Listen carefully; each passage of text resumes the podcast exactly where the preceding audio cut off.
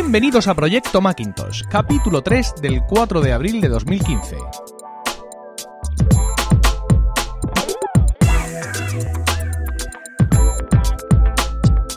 Muy buenas, mi nombre es Emilcar y esto es Proyecto Macintosh, el único podcast en español centrado exclusivamente en el Mac y en OS 10. Este podcast surge con la vocación de hablar solo del Mac, el ordenador en sí, su sistema operativo y sus aplicaciones.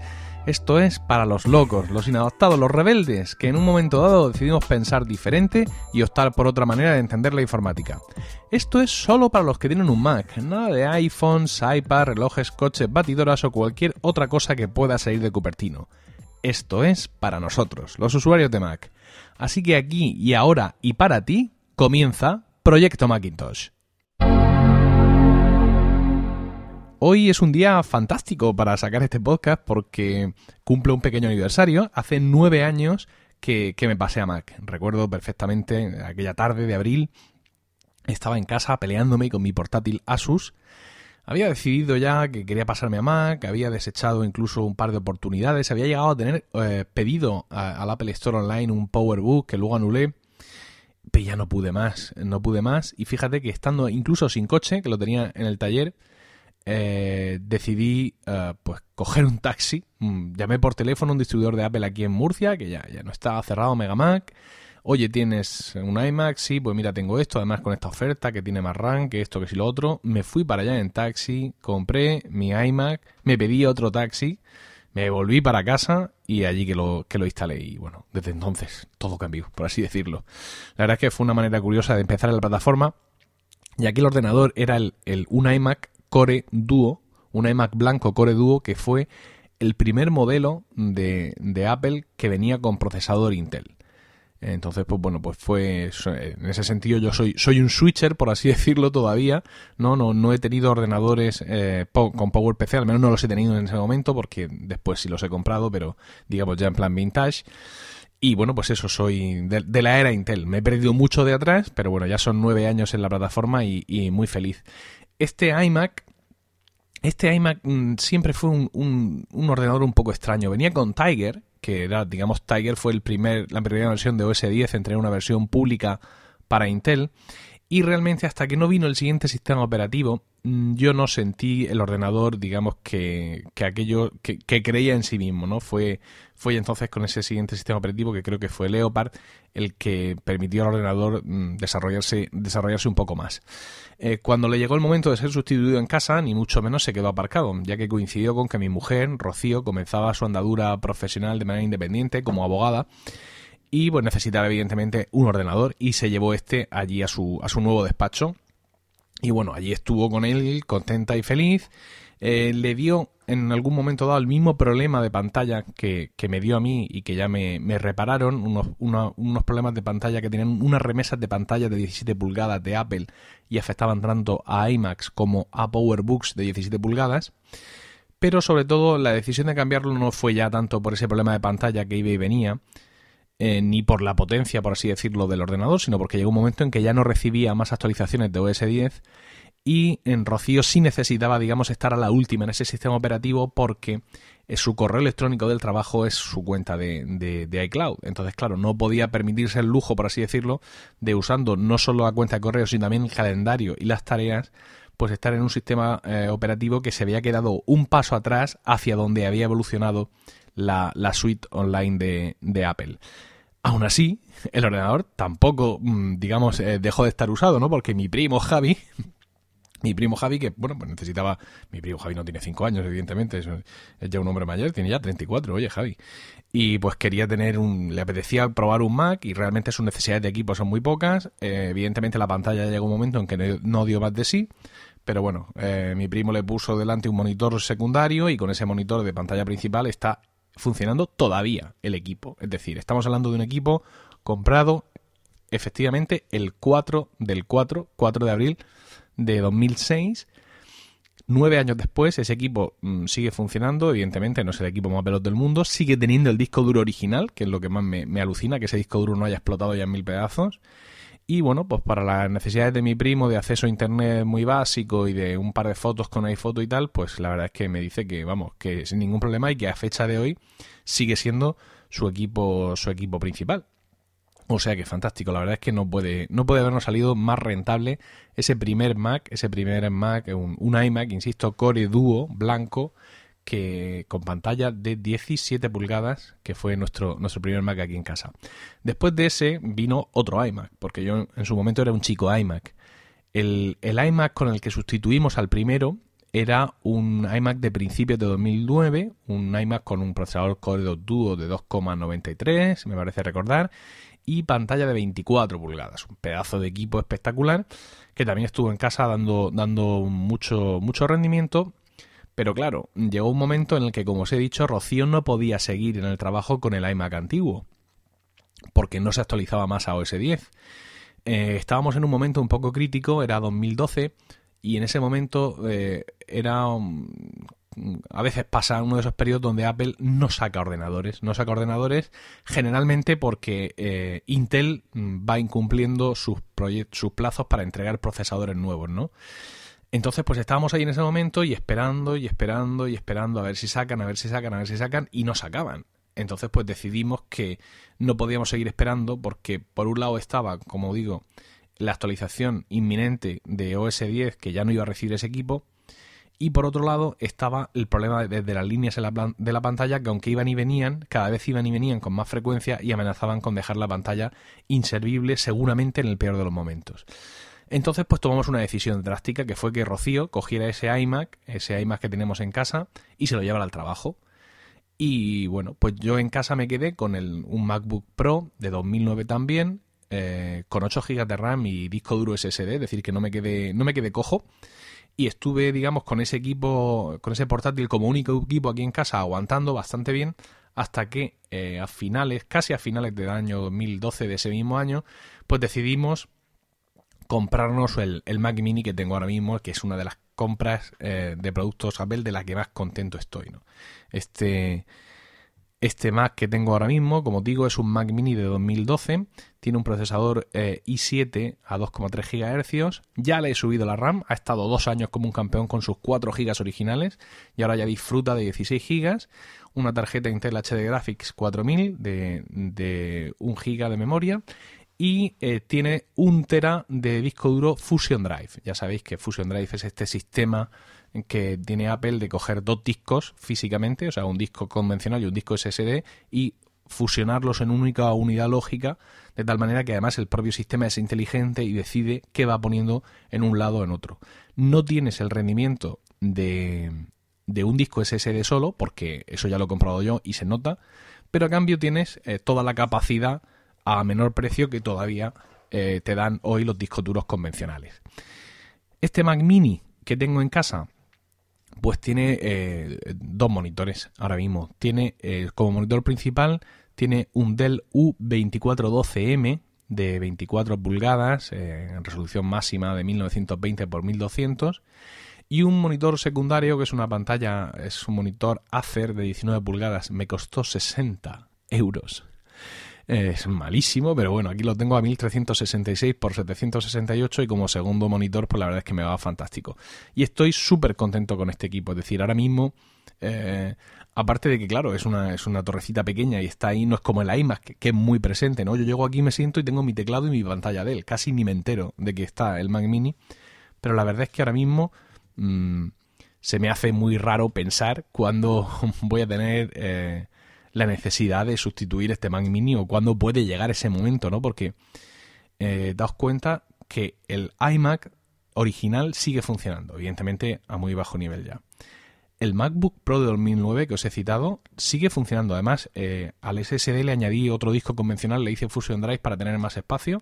Y aunque ha perdido algo de rendimiento, como es evidente, pero aquí lo tengo funcionando y tampoco veo que, le, vaya a llegar el momento. ¿no? Yo supongo que algún día explotará, pero de momento no, no lo veo ese momento. Y el iMac de Rocío, el, el, iMac de 2009, el iMac de aluminio de 24 pulgadas, no es ya solo que vaya muy bien, y ya le he instalado Yosemite y todo esto, sino que además su único punto débil, que era la velocidad de acceso a disco, la estamos solucionando en estos días. Eh, mientras os hablo, mientras os hablo en estos momentos, el equipo de Rociba está en Elche, en las oficinas de Javi System, que ya ha publicado incluso en su cuenta de Twitter algunas imágenes del pobre iMac desnudo ahí con todas las tripas al aire porque hemos decidido quitarle el disco duro convencional que tiene e instalarle un SSD crucial de 256 gigas. Ese, ese espacio, esos 256 gigas, mm, son espacios de sobra para la ocupación que tiene Rocío en, en su ordenador, en este ordenador, ¿no? Rocío tiene el sistema con todas las aplicaciones del sistema y todas las aplicaciones de Apple descargadas, Pages, Numbers y todo esto. Tiene también instalado, además comprado, eh, Microsoft Office para Mac. Esto es así, no la he podido convencer de lo contrario. Ella dice que necesita tener el Office porque necesita tener extrema compatibilidad para poder enviarle un documento a un compañero mm, de profesión o a un cliente y que modifique ocasionalmente ese mismo documento doc y se lo devuelva a ella exactamente el mismo, que no quiere andar con conversiones, ya sabrá.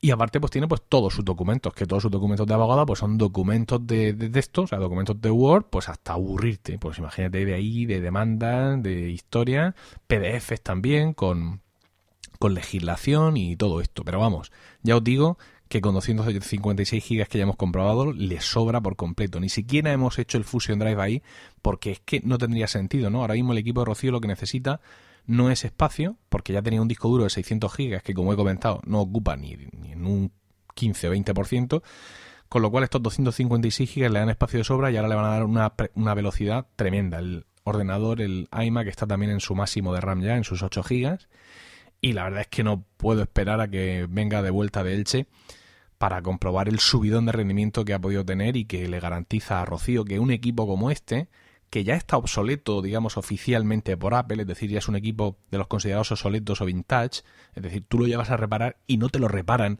no porque sean malvados o porque no quieran tu dinero, sino porque ya no tienen piezas, según marcan los esquemas de, de la ley que ellos cumplen. Entonces, pues este equipo, insisto, obsoleto y que pese a su obsolescencia todavía le puedes instalar el último sistema operativo y seguramente el próximo también, como estuvimos viendo en el último episodio de Proyecto Macintosh, pues ahora va a tener además un subidón, o sea, más allá de ir peor cada vez, por así decirlo, ahora con esta posibilidad de meterle el SSD, le vamos a conseguir que se venga arriba de una manera espectacular y tengo muchas ganas de, de echarle el guante y sobre todo de ver las apreciaciones de Rocío en el, en el día a día, ¿no? Porque ella siempre ha dicho que, bueno, que ella con su equipo estaba muy contenta y que le sobraba, evidentemente, potencia por todas partes para hacer lo que, lo que ella hace, que es un trabajo mm, muy básico de, de, de, ofimática, ¿no? De, internet, de escanear y, textos y ya está. Pues a ver ahora cuál es su reacción, ¿no? Cuando vea el movimiento en disco que va a tener este, este nuevo equipo. Al cabo de esto, eh, cuando fui el otro día a la oficina de Rocío a, digamos, a coger el equipo, empaquetarlo, etcétera, para llevárnoslo a, MRV, para enviárselo a Javi System a Elche, hice una comprobación muy curiosa y que además os animo a que hagáis vosotros también. Es un poco lo que yo he aprendido de esta operación en concreto. Eh, el, Rocío tiene todos sus documentos en Dropbox, ¿no? Con lo cual, pues la necesidad de Rocío de una copia de seguridad física en disco, pues es muy relativa, porque ese a su ordenador le explota pues con coger y poner un disco nuevo, instalar el sistema desde cero, instalar Office y configurar su cuenta de Dropbox, ya está. No creo que haciendo eso vayamos a tardar mucho más que si restauramos una copia de seguridad que esté en disco, ¿no? Pero bueno, aún así la hacemos. Ella tiene eh, permanentemente allí puesto en su equipo un, disco duro externo. Es curioso porque es un disco duro Western Digital de 500 gigas nada más. Eh, Firewire 800 pero que es un disco duro, digamos, grande, ¿no? Que lleva su fuente de alimentación, hay que enchufarlo a la red eléctrica, es decir, pues claro, las cosas de entonces, ¿no? Nada que ver con un disco portátil ahora de la misma marca de dos, de dos tenas que con solo enchufar la USB ya tira de sobra. Bueno, pues decía que tiene este disco allí, pues haciendo copia de Time Machine, ¿no? Y mm, prácticamente nunca lo ha necesitado, ¿no? Porque si alguna vez ha requerido ir para atrás en algún archivo, pues sí, lo ha hecho, pero aunque no lo hubiera tenido, hubiera tenido esa misma facultad gracias a, Dropbox, ¿no? Hubiera entrado a, Dropbox.com y ahí también hubiera podido buscar versiones antiguas de esos archivos. Como fuere, llegó a su oficina, enciendo el equipo eh, y digo, bueno, pues voy a esperar que haga la última copia de Time Machine, aunque solo sea por prudencia, y cuando la termine de hacer, pues ya entonces lo apago y lo empaqueto. Entonces mm, enciendo el ordenador, pincho en Time Machine y me dice, haciendo copia de 100 megas. Digo, ah, pues fantástico, esto va a tardar un segundo. Entonces, pues me voy, abro la caja, saco los, los cartoncitos estos blancos, bueno, no son cartones, esta cosa blanca para empaquetar, veo que tiene todavía su funda de, de plástico ahí, lo dejo todo dispuesto y cuando me voy para el equipo me dice que de los 117 megas que quería copiar, pues que lleva 30 y que le quedan 40 minutos pues evidentemente este disco está fatal. este disco está fatal de lo suyo, ¿no? Es decir, es un disco que está medio muerto o a punto de morir. Claro, no me extraña. Imaginaos de cuándo es este disco. Mm, yo estoy empezando a pensar que este disco pues, puede ser perfectamente, pues casi del tiempo en que yo le instalé eh, el segundo Mac, es decir, de 2000, no, 2012 no, mucho anterior. Puede ser perfectamente de 2009, que fue cuando ya empezó. Sí, perfectamente puede ser el disco que le compré cuando ella empezó su trabajo como abogada por su cuenta y le compramos ese disco para que hiciera copia de Machine, o sea, de 2009. 2009 un disco ahí, conectado, las 24 horas, nadie le ha hecho caso y de pronto cuando me voy a dar cuenta, resulta que el disco está pues medio muerto. Y al final con las copias de seguridad pasa siempre lo mismo, ¿no? O sea, creemos que configurando la copia de seguridad ha acabado el trabajo. Y no, no, no, no es suficiente. Tienes que configurarla y además tienes que comprobar que funciona. Entonces, pues claro, en el caso de los discos de, Time Machine, pues es fácil comprobar que funciona, entre comillas. Te metes a Time Machine mm, o pinchas el icono arriba, ves que está haciendo copias, mm, pinchas en cualquier carpeta de tu Mac y activas Time Machine y ves que hacia atrás pues tienes un montón de días, con lo cual esto está funcionando, pero no te paras a pensar, o por lo menos yo no me he parado a pensar hasta ahora, cuál es el estado físico de mi disco de Time Machine, ¿no? Entonces es una cosa tan sencilla como entrar al icono de Time Machine, eh, quiero decir, se le a un disco duro, como entenderéis, se le pueden hacer 100.000 pruebas, ¿no? Hay un montón de aplicaciones, la propia utilidad de discos de Mac te lo permite, pero lo más básico sería entrar al icono de Time Machine, decirle realizar copia de seguridad ahora y ver si el tiempo que tarda o que él estima que va a tardar está más o menos acorde con la cantidad de, de megas o gigas que va a copiar. Si os dice como a mí que 100 megas va a tardar 40 minutos, pues es evidente que a ese disco le está pasando algo, ¿no? Y más si es un disco Firewire 800, que no sé si recordaréis esa conexión en su momento. Eh, Firewire 800 se decía que mm, no sé si vamos que era, era una conexión que, mm, que, tenían los Macs por defecto. De hecho mi Mac todavía la tiene el MacBook Pro 2009 y ese Mac también. Y era una conexión muy rápida y sobre todo muy estable no que no tenía los picos que, que tiene USB que es una transmisión más inconstante no siempre que podíamos usar ese Firewire lo, lo hacíamos entonces ya os digo, mm, esa comprobación es muy básica, no más allá de herramientas de diagnóstico o lo que sea, pues tan sencillo. Si ves que lo que dice que va a copiar tarda más de lo que razonablemente debería de ser, pues es que ese disco está mal y conviene eh, reemplazarlo. Hablando de esto, pues ya os voy a hablar, digamos, de mi sistema de copias de seguridad. Yo tengo un disco de, de Time Machine siempre conectado y tengo una, una, alerta puesta en OmniFocus, que es mi aplicación para seguir, eh, para realizar tareas, mi aplicación de productividad. Pero vamos, que es una alarma que os podéis poner en el reloj del teléfono o en la aplicación de tareas por defecto del sistema o donde demonios queráis, que no tiene por qué ser nada del otro jueves. Pues eso, tengo puesto una alarma que cada tres semanas, me parece que es, me avisa de que tengo que hacer una copia completa. ¿Cómo hago esta copia completa? Yo hago la copia completa con SuperDuper. SuperDuper es una aplicación fantástica que te permite precisamente clonar el disco duro de tu Mac en un disco externo. Eh, es gratuita con versión de pago y lo bueno que tiene la versión de pago me parece, porque esto ya hace muchísimo tiempo, el otro día decía eh, Philip de eCharlas que él compró SuperDuper hace no sé cuántos años y que nunca ha tenido que pagar ni un duro más. Y a mí me pasa lo mismo, ¿no? A base de que las cosas funcionen ahí, eh, funcionen solas, eh, casi se te olvida.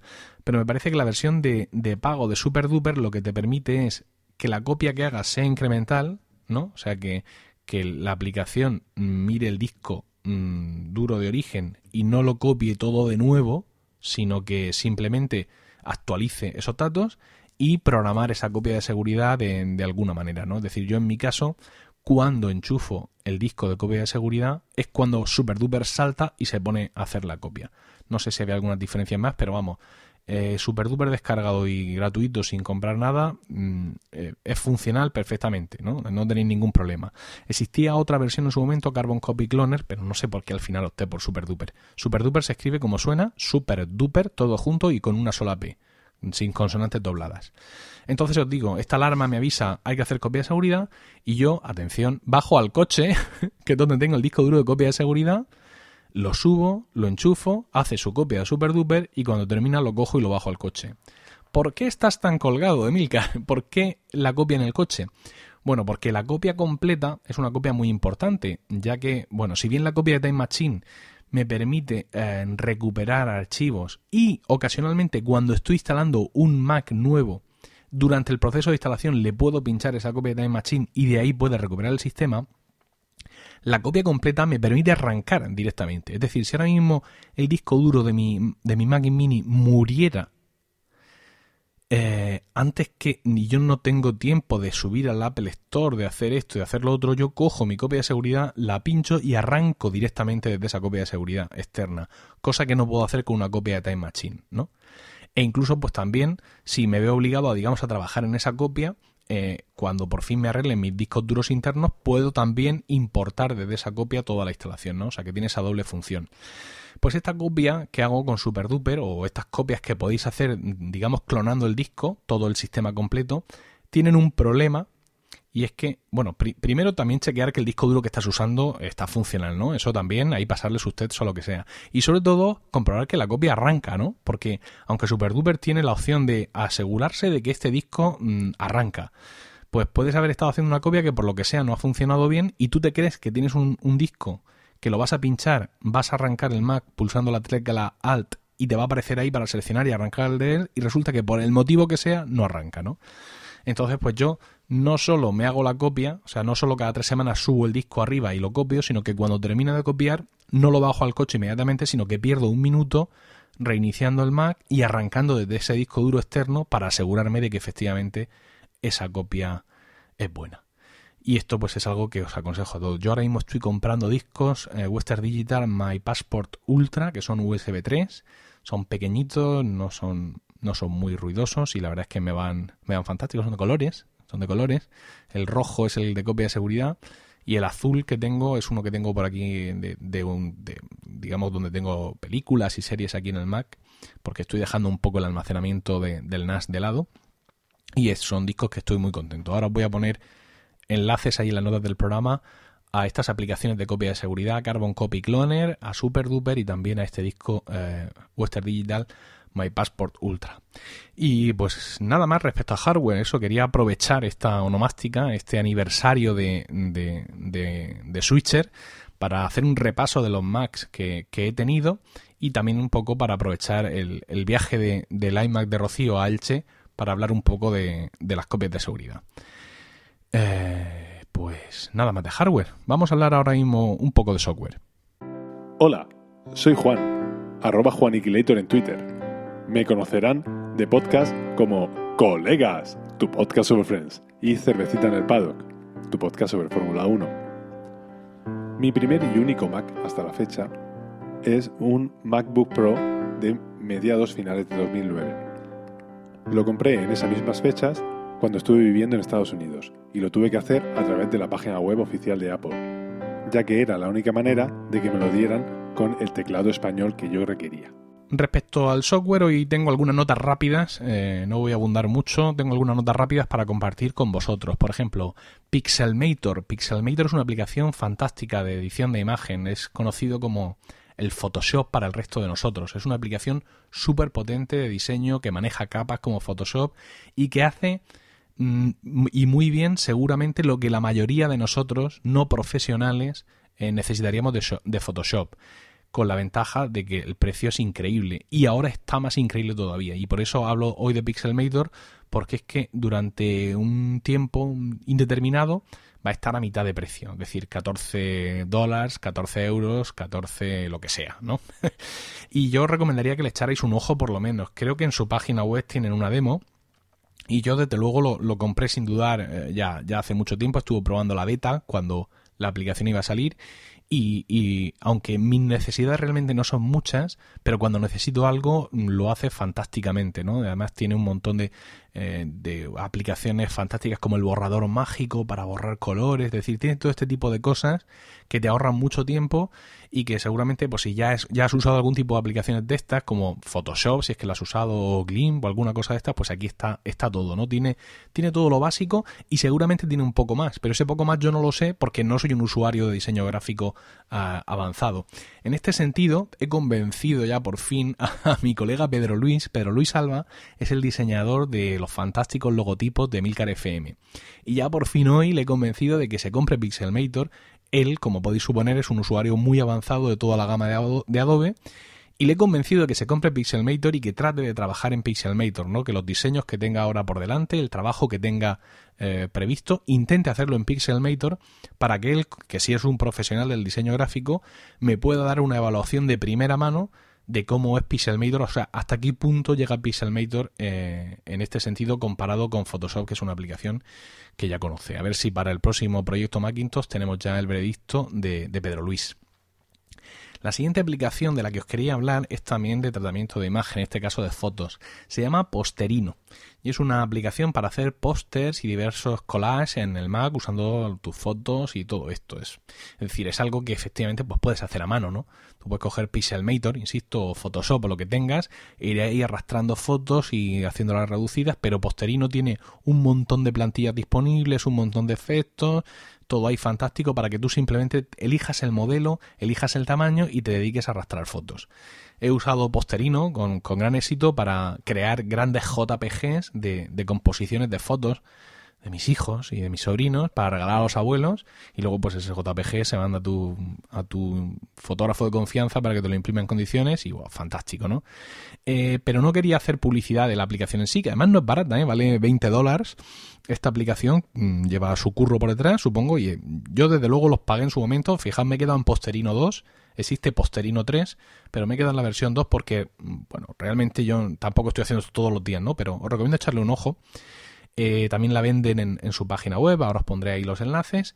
¿Y por qué os traigo Posterino? No para contaros lo que hace, lo que no hace, sino porque han anunciado que tienen una beta disponible en su página web que, ojo, ya incluye compatibilidad con fotos, con la nueva aplicación de manejo de fotografía de OS 10 que vendrá en la actualización 10.10.3.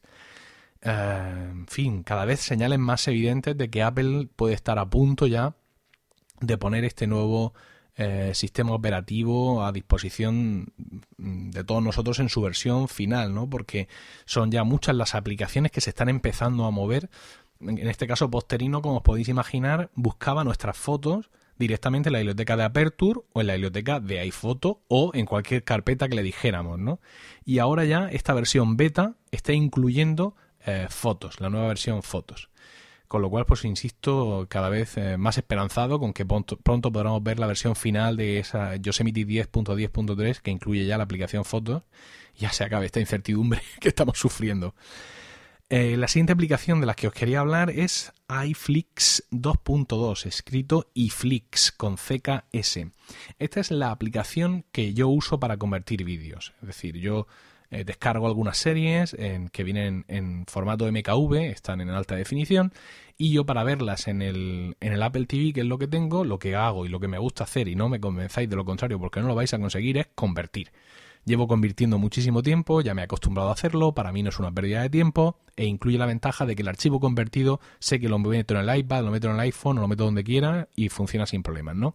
Entonces lo hago con iFlix, que es una aplicación que lo hace fantásticamente y que tiene, digamos, todas las grandes ventajas y todas las funcionalidades de cualquier aplicación de este estilo. Eh, viene con una actualización fuerte, está 2.2, una actualización muy fuerte de interfaz y sobre todo un nuevo sistema de mirar eh, carpetas. iFlix hasta ahora miraba las carpetas que tú le decías y si aquí cae un, un MKV, pues actúo. Y iFlix actuaba en función de una serie de reglas bastante complejas que le podías decir, ¿no? Pues reconócelo y si es tal serie, conviértelo de esta manera o de esta otra y mándalo aquí y que se meta en iTunes o que no se meta. Pues un montón de, reglas que además en esta versión 2.2 las han mejorado y las han extendido. Ahora estas reglas pueden hacer eh, más cosas, ¿no? Aparte de otras muchas mejoras en el funcionamiento de iFlix, pero esta es una actualización grande. Y para celebrarlo, ojo, va a estar la aplicación con un 25% de descuento durante todo el mes de abril. Es decir, en vez de los 25 dólares habituales, va a costar 19. Entonces, pues bueno, la pregunta eterna de ¿con qué conviertes tus vídeos? Tus vídeos, pues bueno, los convierto con uh, iFlix y os aconsejo a todos que hagáis lo mismo. También creo que tienen una, una demo por ahí en su web para que la podáis probar Y ya os digo que es otro de los dineros bien gastados que, que, he hecho en mi vida, incluido junto de las aplicaciones que he hablado hoy con Pixelmator. Bueno, Posterino no es que me arrepienta de haberla comprado, pero realmente la uso muy poco, pues con lo, con lo cual mi entusiasmo pues está un poco reducido, ¿no? Pero bueno, ahí tenéis esas aplicaciones. Y la última, la cuarta de la que os quería hablar, que ya lo he comentado en Emil Daily, el, el podcast sobre tecnología corto, diario que saco los días laborales para mí, pues es Fantastical 2. Fantastical 2 es una aplicación de calendario que hasta ahora en el Mac, en su versión 1, era un mero programa de la, de la, barra de menús que tú invocabas con una combinación de teclas, veías ahí un calendario pequeñito, veías un poco una lista de lo que tienes pendiente y sobre todo te permitía, usando un lenguaje natural en esa ventanita, mm, meter una cita, ¿no? Reunión con fulanito a tal hora, no sé cuánto, bla, bla, bla, así de esa manera. Eh, Fantastical 2 es una actualización muy fuerte, ya no es eh, un, un programita de la barra menús, ya es una aplicación de calendario completa con una apuesta gráfica fantástica, con un montón de información a tu disposición ahí de un vistazo. Y eh, cuesta 40 dólares. 40 dólares, pero de momento, porque su precio completo son 50. No obstante, esta gente de Fantastical le gusta mucho mover los precios, con lo cual no descartéis que, aunque suba a 50 dentro de unos días, pues pueda volver a 40 o a 30 incluso. La pregunta que se hace todo el mundo es, ¿merece la pena? Y la respuesta que hay que dar es, pues descárgate la demo. Evidentemente, ahí tienes la demo para que la descargues. Yo, desde luego, si tuviera un Mac en el trabajo, me la compraba casi sin pensar. Porque nunca me arrepentí de comprar eh, Fantastical para iPhone y tampoco para iPad, que era bastante cara. Ahora mismo estas dos aplicaciones están de oferta para celebrar el lanzamiento de la versión de Mac y para iPhone está a 3 dólares y para iPad está a 7 dólares, ¿no? Entonces ya os digo, si yo tuviera un Mac en el trabajo, lo haría sin lugar a dudas, porque sé, digamos, lo que ha mejorado mi productividad y mi manejo de, de, las citas y de los eventos, el tener las dos, las dos versiones de, eh, de iOS, ¿no? Pero insisto, es mucha pasta y solo vosotros, bajando la demo, podéis eh, decidir o aventurar si realmente merece la pena gastar tanto dinero. Algunos dicen una aplicación de calendario, ya, pero es que hay mm, para mucha gente que trabaja con su Mac pues el calendario es una de las aplicaciones, eh, digamos, más básicas y más necesarias y pues encontrar una mejora sustancial como, como es Fantastical 2 con respecto al calendario que viene en el sistema, pues es para pensárselo, ¿eh? No, no es moco de pavo. Y con esto hemos llegado al final de este tercer episodio de Proyecto Macintosh. Gracias por el tiempo que habéis dedicado a escucharme. Espero vuestros comentarios en emilcar.fm, por correo electrónico a proyectomacintosh.emilcar.fm o en Twitter al usuario arroba proyectomac. Un saludo a todos y recuerda... Never trust a computer you can't lift.